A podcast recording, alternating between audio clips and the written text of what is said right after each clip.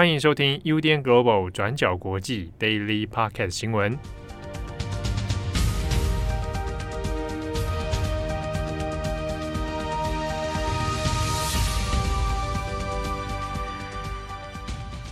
Hello，大家好，欢迎收听 UDN Global 转角国际 Daily Podcast 新闻。我是编辑慧仪，我是编辑佳琪。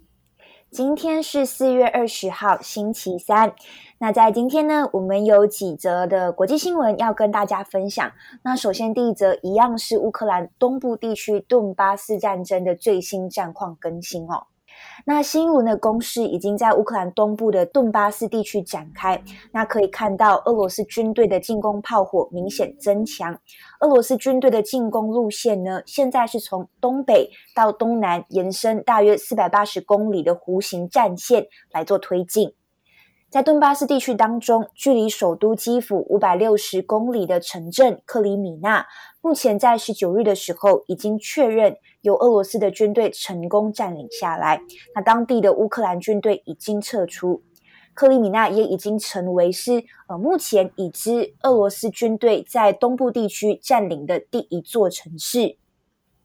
在克里米纳，人口数呢大约是有一万八千多人。那卫报的在地资讯也有表示，克里米纳的城镇被俄军的炮击攻击，那也有平民的死伤，但人数现在是不详的。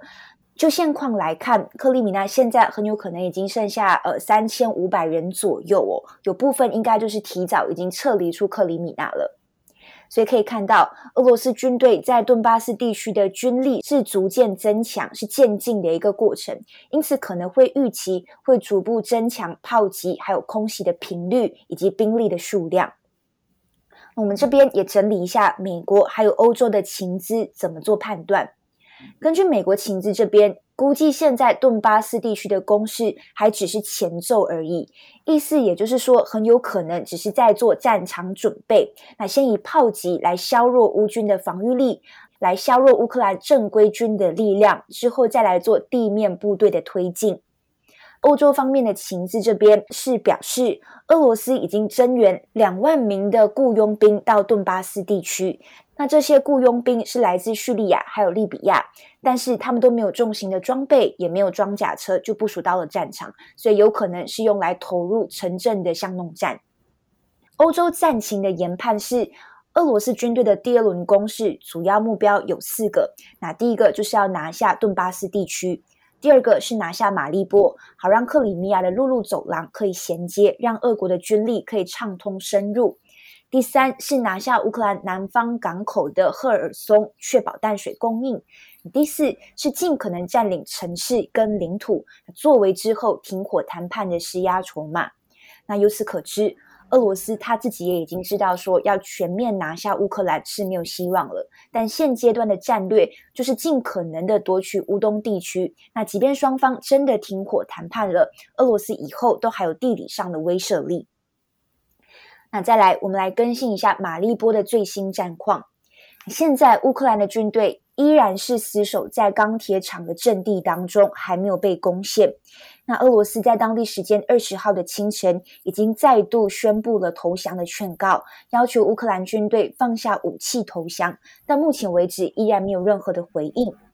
其中一名在马利波斯守的指挥官，在二十号早上就在脸书上面发表了影片，他表示说，俄军的人数有绝对的优势，所以马利波被攻陷很有可能只是几个小时之内的事情。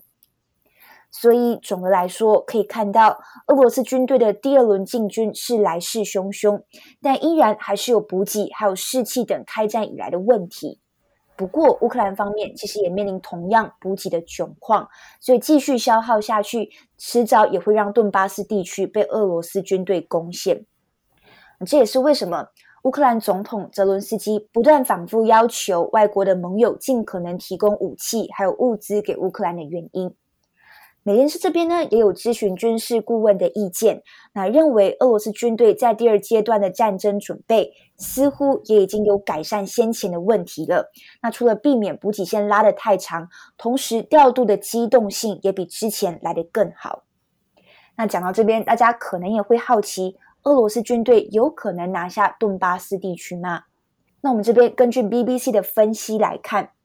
顿巴斯地区呢，有较多就是开阔的平地，俄罗斯军队的坦克车是可以来发挥机动力，让乌克兰军队比较难做抵挡的。但是同时，乌克兰军队在很早之前已经在顿巴斯地区积极准备来抵挡俄罗斯军队的攻势，那包括深挖这些战壕，还有建造防御工事等等。而且在乌东地区的这一批军队，也是乌克兰训练最优良的军队。再加上西方国家已经陆续提供呃反坦克车的武器，所以相信还是可以让乌克兰军队发挥一定的影响力。所以乌克兰军队也不是完全处于劣势的状况。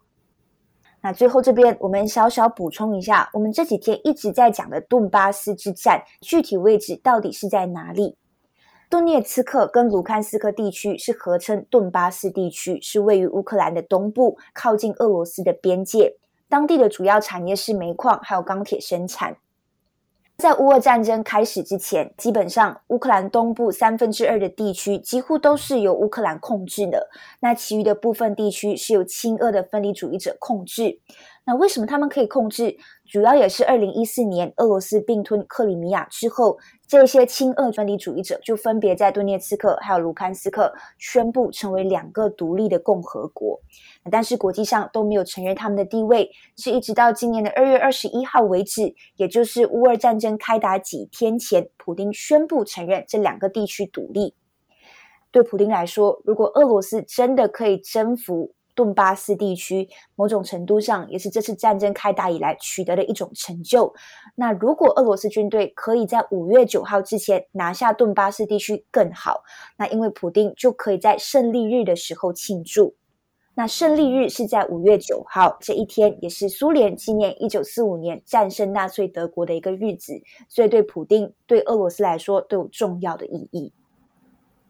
好，那讲完顿巴斯的最新状况。接下来我们讲一下西方国家的应对又是怎么样的。美国总统拜登在十九号就跟盟邦的领袖举行了视讯会议。那除了探讨乌克兰的情势，还有俄罗斯的制裁，同时也有表示会提供乌克兰更多的武器还有援助。那这些盟邦的领袖包括加拿大、法国、德国、英国、波兰、日本等国家，同时还有欧盟的主席，还有北约秘书长等等。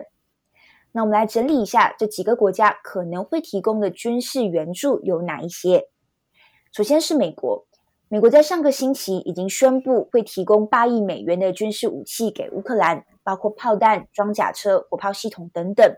那如果这一次美国再一次提供同等规模还有价值的军援计划，那么从战争开打以来，美国估计一共提供乌克兰超过三十亿美元的军事援助。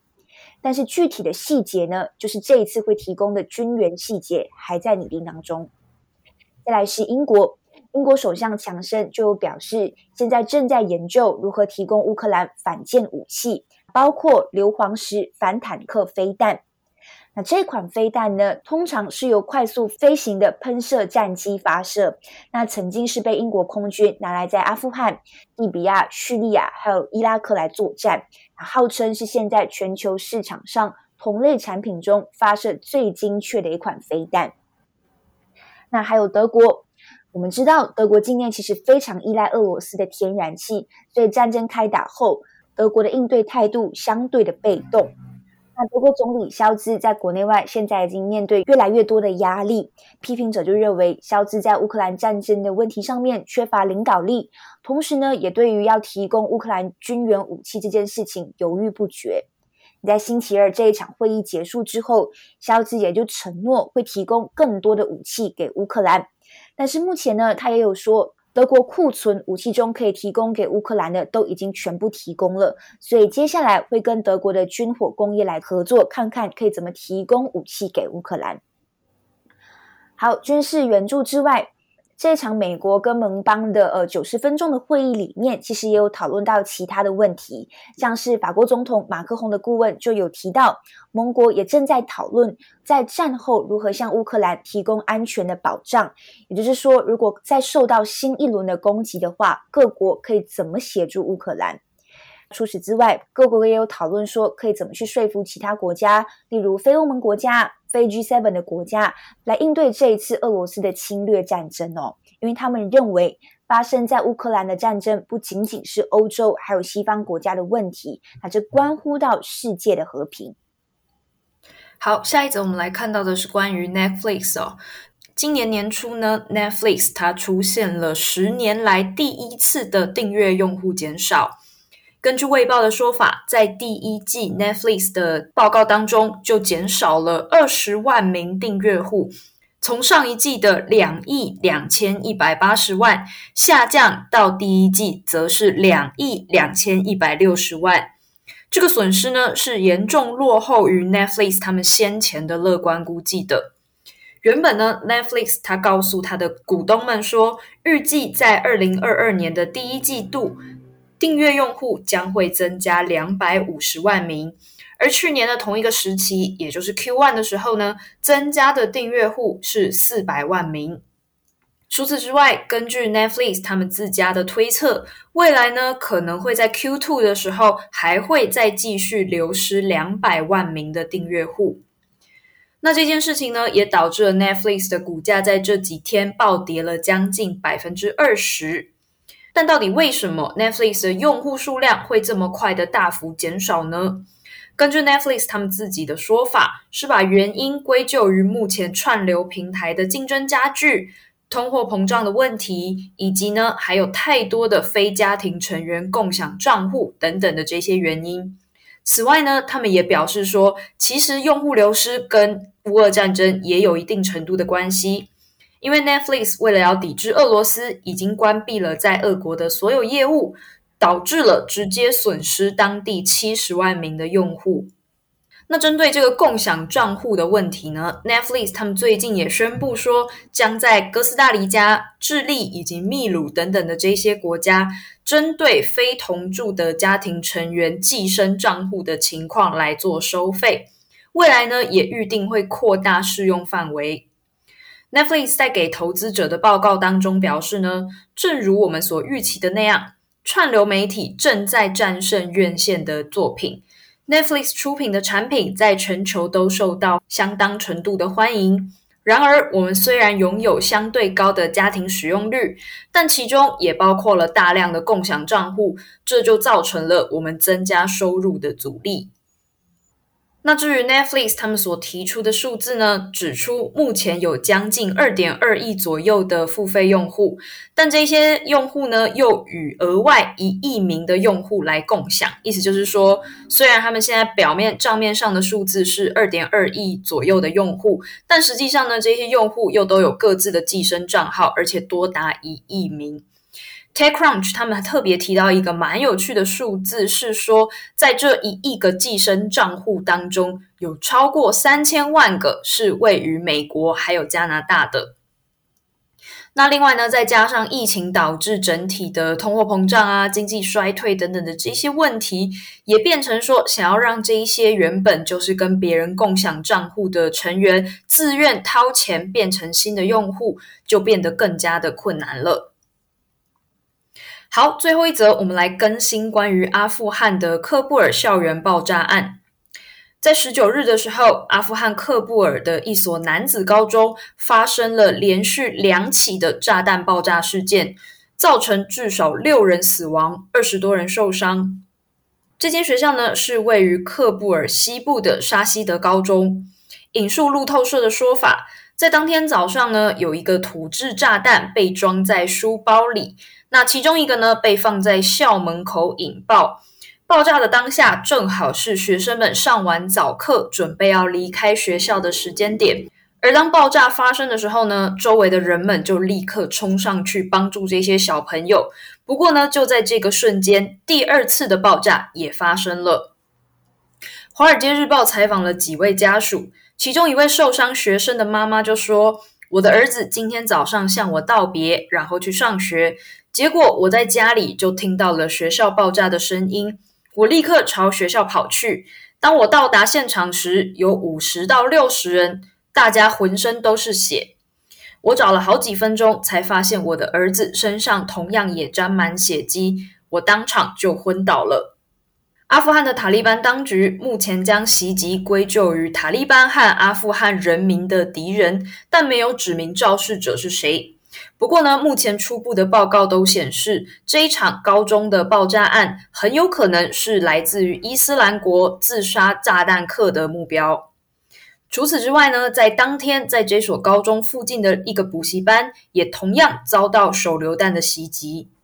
根据 BBC 说法，这次发生的这个高中，它所在的地点是位于达斯特巴奇地区，当地呢主要是信奉什叶派的少数民族哈扎拉人为主要居民。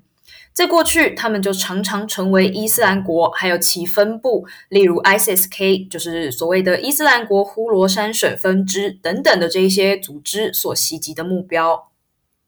目前，伊斯兰国还没有发出声明说这一场行动是否由他们所发起的。不过呢，如果确实是的话，也证实了塔利班政权从去年美国撤军期间由伊斯兰国所发动的那一场喀布尔机场爆炸案到现在，依然都没有办法有效解除伊斯兰国成员所造成的威胁。《华尔街日报》也指出说，伊斯兰国现阶段还没有办法对塔利班政权造成生存的威胁，他们的能力没有办法占领任何区域，但他们拥有随时可以发动恐怖攻击的能力，这也会削弱塔利班声称他们能够为阿富汗带来和平的说法。好，那以上就是今天的几则国际新闻更新。我是编辑佳琪，我是编辑慧仪，我们下一次再见，嗯、拜拜，拜拜。